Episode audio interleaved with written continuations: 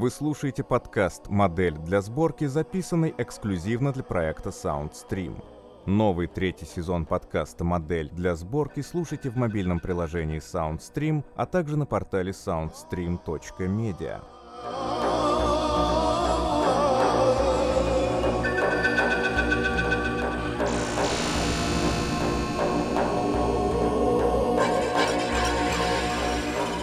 Майк Гелприн Счастливчик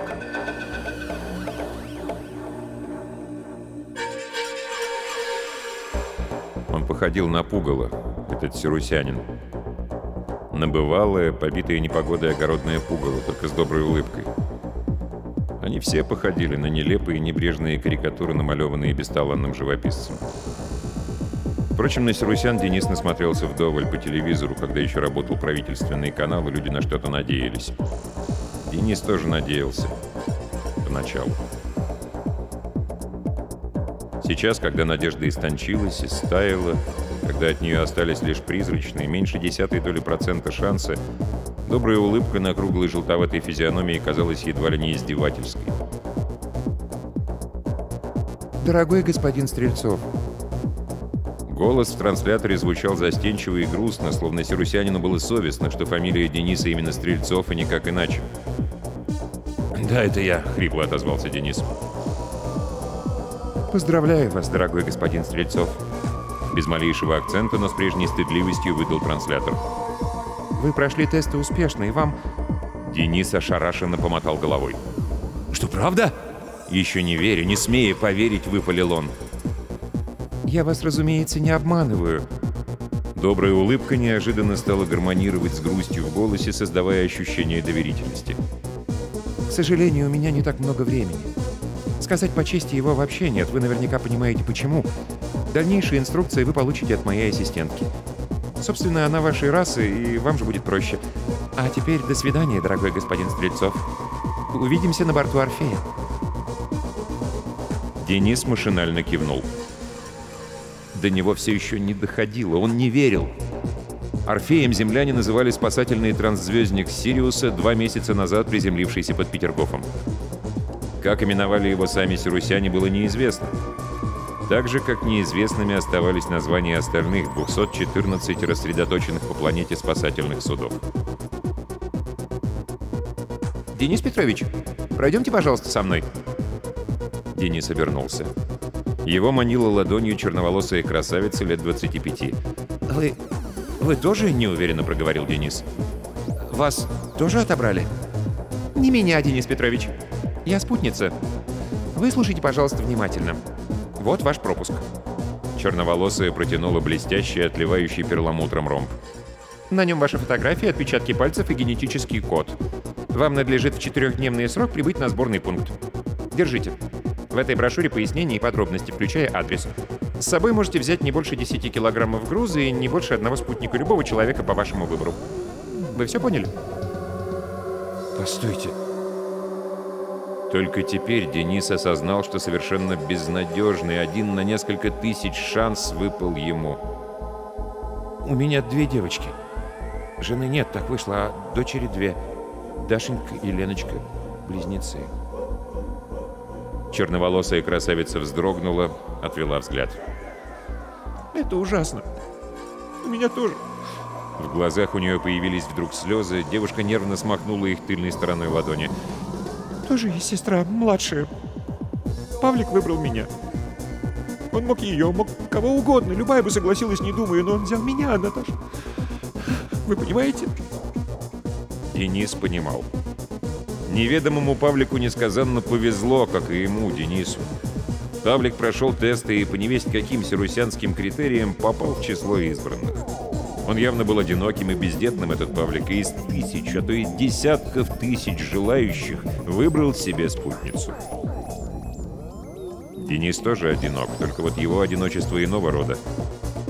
Пять лет назад Вера от него ушла, сбежала со скрипачом-виртуозом с мировым именем.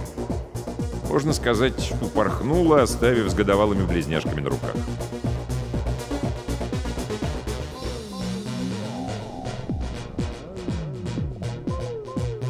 Денис преодолел десяток пустых и унылых, будто скорбящих коридоров Эрмитажа и выбрался на Дворцовую. Символично, что отбор счастливчиков сирусяне затеяли именно здесь, в центре, в ядре человеческой культуры, из которого уже вывезли и погрузили на спасательные суда самые ценные экспонаты. Счастливчики. Только теперь Денису удалось в полной мере осознать, что это слово напрямую относится к нему. Очередь петляла между выставленными на Дворцовой решетчатыми барьерами. С каждым днем она редела, но все еще была многотысячной. Денис отстоял в ней две недели, ел в ней и спал, отлучаясь лишь по нужде. Потерять очередь означало упустить шанс на жизнь, пускай ничтожный и мизерный, но какой есть. Денис в этот шанс напрочь не верил. Он и пытаться бы не стал, если б не мама. «Ты должен!» — настойчиво раз за разом повторяла она. «Обязан! Один шанс на тысячи соискателей, ты должен его взять, будь он даже один на миллиард!» Сирусянские транспортники должны были вывести с Земли 2 миллиона человек. Тех, кто по результатам тестов был признан годным для сохранения человеческой цивилизации на новой родине с последующим возрождением ее на старой. О том, когда это возрождение произойдет, сирусяне умалчивали. А скорее всего, не знали сами. Просчитать последствия надвигающейся катастрофы им, видимо, оказалось не по плечу. Денис быстро зашагал к Дворцовому мосту. Ему предстоял не близкий и нелегкий путь на Охту, через забитые бандами мародеров, насильников и убийц, отчаявшийся, готовящийся к всеобщей гибели город. Костяшками пальцев Денис потрогал рукоятку боевого ТТ за пазухой. Древнего, обмененного на золото, когда на бессмысленные и бесполезные нынче драгоценности можно было еще что-то обменять. Надвинув на глаза капюшон, Денис ступил на мост.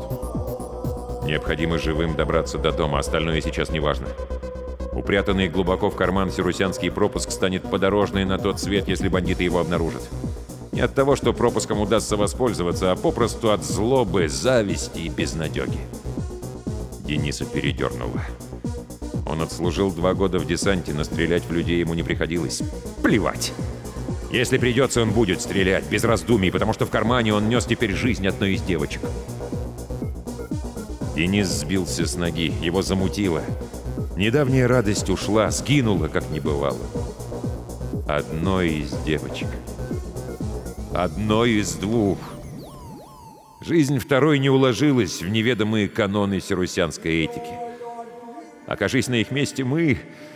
Денис выругался вслух грязными матерными словами. Он не знал, как поступили бы земляне, окажись они на месте незваных спасителей. Усилием воли он заставил себя сконцентрироваться и мобилизоваться. Добраться до дома сейчас это главное. В городе не ходит транспорт, не работают предприятия учреждения, вообще ничего не работает. Полиции нет и уже не будет, и законов никаких нет, кроме одного. Прожить оставшийся месяц любой ценой и за этот срок урвать от жизни как можно больше. Опасливо сторонясь редких прохожих, Денис пересек мост и двинулся дальше по набережной. Соваться сейчас в узкие разбойничьи переулки питерского центра было равносильно походу за собственной смертью. Мимо подчистую разграбленных магазинов, мимо вывороченных из цоколей завалившихся фонарей, мимо обгорелых автомобильных останков Денис размашисто шагал вдоль гранитного парапета. «Помогите! Пожалуйста!» Денис вздрогнул, обернулся через плечо. Из подворотни ему отчаянно махала белой тряпкой женщина с младенцем на руках. Денис остановился. Идти на помощь было нельзя, что бы там ни стряслось. Женщина и младенец обречены, жить им оставалось в лучшем случае месяц, как и всем прочим.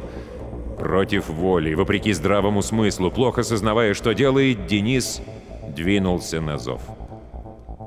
«Алина! Алечка!» Женщина подбежала свободной рукой, ухватила за локоть и потянула за собой. «Ее избили, изнасиловали, она стекает кровью! Умоляю, помогите, сделайте что-нибудь!» Вслед за женщиной Денис вступил в подворотню, прошагал под низкой аркой во двор с чугунной оградкой по центру. Женщина внезапно шатнулась в сторону. Денис по инерции сделал еще шаг и замер на месте. У оградки стоял коренастый мужик с арматурным прутом в руке. Денис попятился, оглянулся. Еще двое перекрыли выход из подворотни и теперь медленно надвигались. «Водка есть? Курево, жратва есть?» — гаркнул коренастый. «Ничего нет!» — запинаясь от страха, выдавил из себя Денис. «Сейчас поглядим! Вещи снимай, быстро, ну!» «Вот и все», — обреченно подумал Денис. «Эти меня убьют за просто так, невзначай». Страх внезапно ушел, сменившись злостью и горечью. «Кретин!» — выругал себя Денис. «Недоумок! Попался в примитивную западню! К озверевшим от обреченности и безнаказанности душегубам!» Он скосил глаза. Двое сзади приблизились. Тот, что слева, уже отводил назад руку с зажатой в кулаке монтировкой. Денис рванулся. С треском разлетелись пуговицы плаща. Он выдернул из-за пазухи ТТ и навскидку всадил коренастому пулю в лицо. Шарахнулся вправо, двое оставшихся удирали через подворотню на набережную. Денис выстрелил им вслед, промазал и развернулся к пятящейся от него наводчице с орущим младенцем в руках.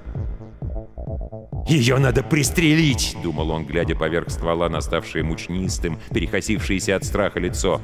«Вместе с ублюдком, иначе...» Он не додумал. Сплюнул наводчице под ноги, резко сунул ТТ за пазуху и скорым шагом двинулся прочь.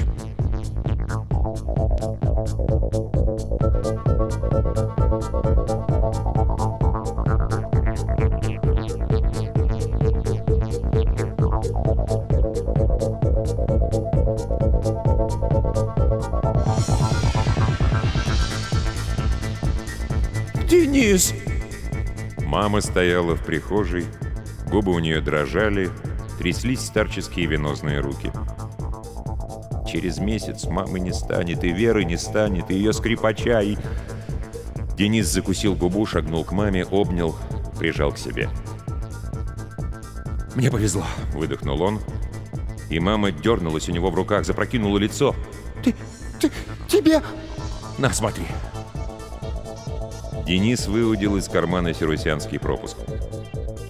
Мама охнула, мотнулась к стене, тяжело опустилась на ветхий плетеный стул и заплакала. «Это я от счастья!» Сквозь всхлипы пробормотала она. Дениса передернула.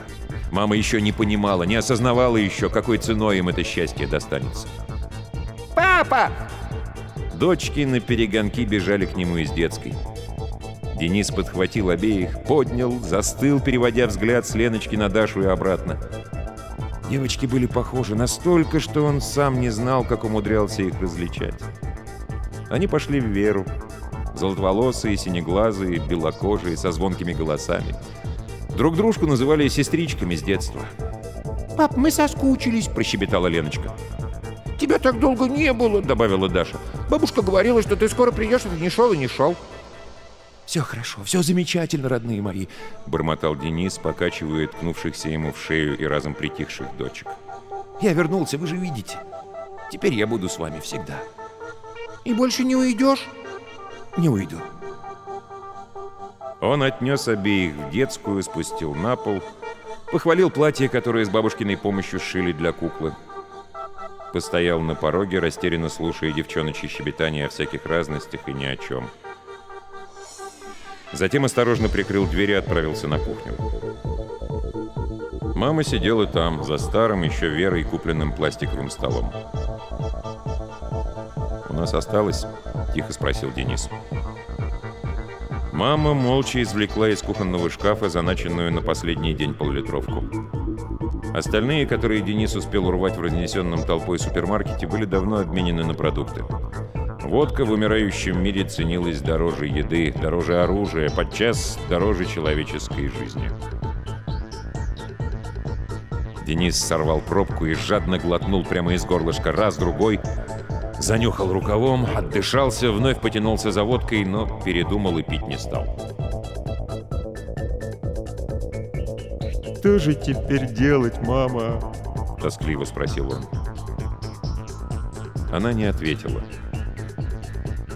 Слезы вновь потекли у нее по щекам, но теперь плакала мама не от счастья, и Денис понимал это и сам заревел бы с ней на пару, если бы умел. «Тебе придется выбрать». Мама говорила с трудом, она будто на силу расставалась со словами.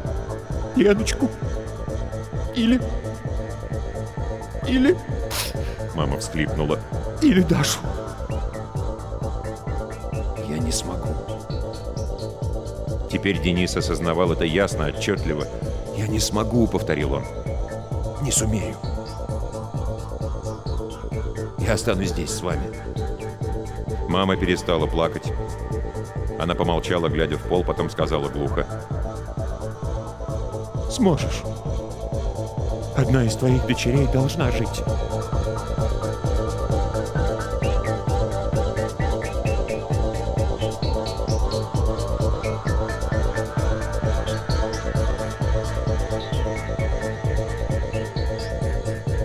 Запершись в спальне, Денис пролистал тощую сирусянскую брошюру.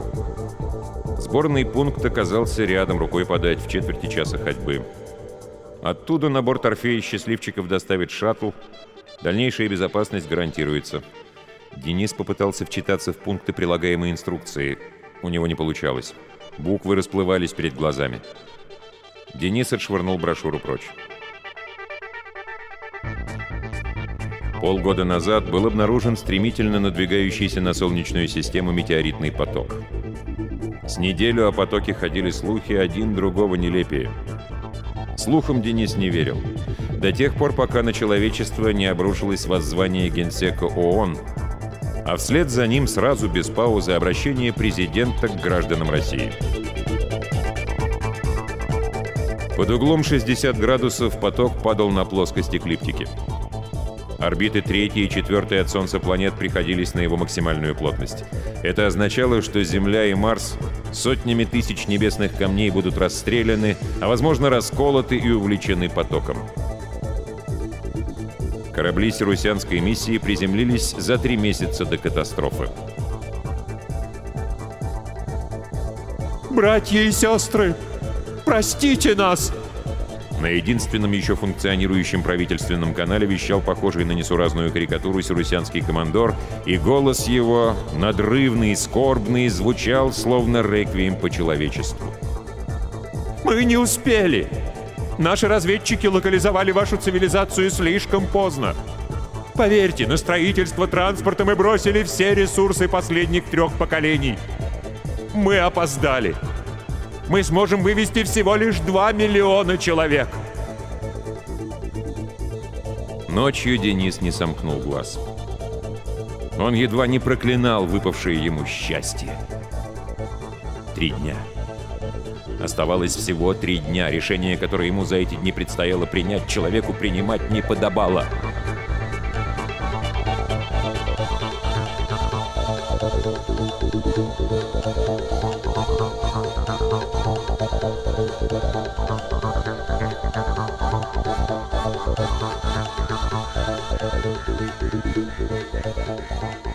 На утро пришла Вера. Денис встретил ее на пороге, молча посторонился. С минуту, давя подкатывающие к горлу спазмы, смотрел на скачущих от радости вокруг Веры близняшек. Затем, ссутулившись, двинулся на кухню. «Это я ее привела», — поджав губы, сказала мама. «Пожалуйста, выслушай ее. Она мать». Денис не ответил. Он вспомнил, как рвал на куски развешанные по стенам спальни веренные афорты и сангины. Уничтожал, искоренял их, навязчиво думая при этом, что убивает любовь. Дорогущие билеты на концерт скрипача-виртуоза, всклокоченного лупоглазого, похожего на удивленную стрекозу недомерка, Денис купил сам, подарок на Новый год. Пойти на концерт он, однако, не смог, помешал очередной аврал на работе. Денис втихую порадовался тогда. В театре и на выставке он сопровождал Веру редко и неохотно, всякий раз мечтая поскорее отделаться. «Ты работящий, надежный, правильный. Ты прекрасный отец», — сказала однажды пришедшая навестить девочек Вера. «Но видишь ли, ты заурядный. Обыденный, некреативный, неспособный на дерзание, на полет». Денис тогда не стал возражать.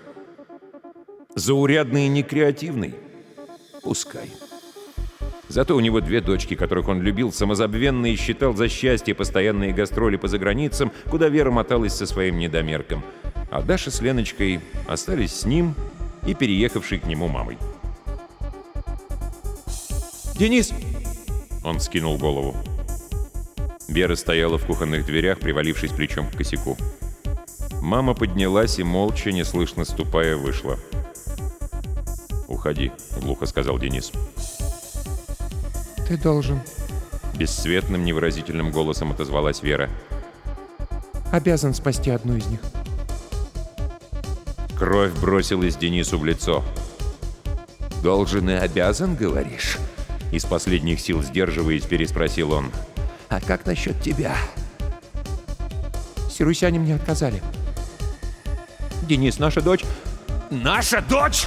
Уже не сдерживаясь, рявкнул Денис. «Какая из двух, а? Что я скажу ей, когда она спросит, папа, где сестричка?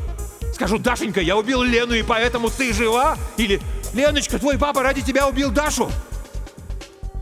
Тебе будет трудно, Денис. Очень трудно, почти невозможно, но ты...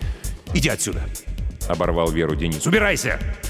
Я не хочу, не желаю больше тебя видеть! После того, как за Верой захлопнулась дверь, он с минуту сидел, закрыв руками лицо. Затем вскочил, метнулся из кухни в детскую. Леночка увлеченно наряжала куклу. «Где?» — подступился к дочке Денис. «Где Даша?» «Сестричку взяла мама», — испугалась Леночка. «Погулять. А мне велела...» Денис не дослушал, бросился в прихожую. Мама стояла, раскинув руки, с собой перекрыв дверной проем. Денис отшвырнул маму, по лестнице скатился на первый этаж, вырвался из дома наружу. Догнал Веру, выдрал Дашину ручонку у нее из ладони. Размахнувшись, наотмашь хлестанул Веру по щеке. «Ты мразь, сука!» – заорал ей в лицо Денис. «Гадина, пошла вон, крыса! Еще раз придешь, убью!»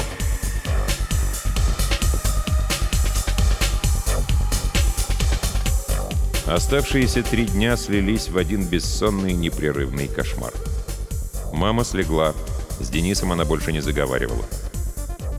Запершись в спальне, он десятки, сотни раз прокручивал в уме варианты. Приемлемых среди них не было. Ни единого. Подарить жизнь одной дочери за счет другой Денис был не способен. Так же, как не способен был оставить умирать обеих.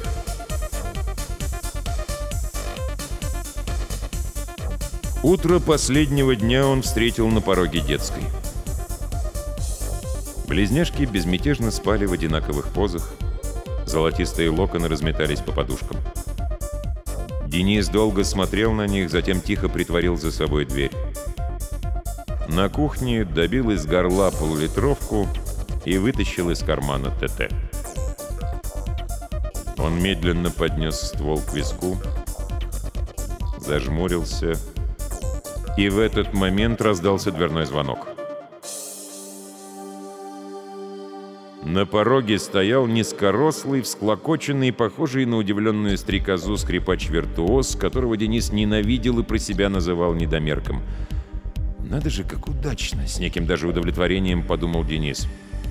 «В магазине ТТ как раз два патрона». «Веры больше нет», — тихо сказал недомерок. «Что?» — не понял Денис. «Где нет?» «Нигде», Вечером она приняла яд. На мгновение Денис растерялся. Смерть бывшей жены для него ничего не меняла, она была нелепа, не более, и главное, она ничего не меняла для девочек. «Зачем пришел?» — каркнул Денис. «Смерти ищешь?» Он навел на визитера ТТ. «Позавчера я прошел тесты», будто сквозь вату донесся до него тихий голос недомерка. «Взгляните, вот». Денис ошарашенно уставился на блестящий, отливающий перламутром ромб. Такой же, как у него. «Вера оставила записку», — тоскливо сказал скрипач. «Посмертную. Она завещала мне забрать вторую девочку». «Что? Что ты сказал?» «Я хотел взять Веру. Я любил ее, понимаете? Но она... Она у Дениса закружилась голова. Он схватился за дверной косяк, чтобы не упасть. «Ты шутишь?» — выдавил он. «Ты же можешь...» Он не договорил. Этот недомерок мог выбрать себе спутницу, любую, что ему, до чужого, по сути, ребенка. «У нас мало времени», — Едва слышно проговорил скрипач. «Собирайте детей, быстрее, прошу вас». Денис на секунду застыл, затем метнулся в детскую. «Мы уезжаем», — невнятно бормотал он, лихорадочно одевая близняшек. «Уезжаем прямо сейчас». Они вчетвером выскочили на лестничную клетку, сыпались вниз по лестнице. «Мама!» — метнулась запоздалая мысль. «Он не простился с мамой!» Денис рванулся назад, остановился, затем попятился. Заставить себя сказать «прощай, мама» он был не в силах. Последствия стресса и бессонных ночей навалились на него ватным муторным отупением. Денис не помнил, как добирались до сборного пункта и как садились в шаттл. Пришел в себя он лишь перед узкой, переливающейся огнями проходной, врезанный в силовой контур ограждающийся русянский корабль. «Ваш пропуск, пожалуйста». Денис подхватил на руки дочку, в попыхах не разобрав даже какую из двух. Сунул пропуск в уродливую желтоватую конечность похожего на огородное пугало охранника, оглянулся. Недомерок со второй близняшкой на руках стоял сзади в пяти шагах. «Идите», — тихо сказал он. «Мы сразу за вами вслед». Сирусянский охранник утопил пропуск в приемном пазу, бесшумно разъехались створки овальные в человеческий рост двери. Денис, пригнувшись, ступил вовнутрь, дверь за ним затянулась, замелькала зеленым, желтым, потом фиолетовым. Под ногами пришла в движение серебристая лента эскалатора, плавно повлекла к Исполинскому, гордо пронзающему носом облака спасательному судну. Ускорилась, втянулась в узкий тоннель с матовыми стенами, свернула вправо, вверх — и, наконец, встала. «Приветствую вас на борту Орфея!» Денис вскинул голову. Давишняя черноволосая красавица улыбалась ему. Рядом с ней переминался с ноги на ногу неказистый лысоватый толстячок, видимо, тот самый Павлик. «Пройдемте, надо спешить!» — трескучим фальцетом тараторил Павлик. «Корабль готовится к старту!» «Подождите!» — Денис заозирался. «Где моя дочка и...» — он замялся. «И мой друг?» Павлик недоуменно заморгал. «Мы больше никого не ждали. Постойте, я сейчас выясню». Павлик исчез из виду, а Денис почувствовал, будто его хватанули когтистой пятерней за сердце и стали неторопливо и умело выкручивать душу. «Пройдемте!» — услышал он трескучий фальцет. «Вашего друга, его отправили назад. У него был фальшивый пропуск. Сказал, жена нарисовала, художница. «Папа, где сестричка?» Требовательно спросила прильнувшая к Денису дочка. У него подломились колени.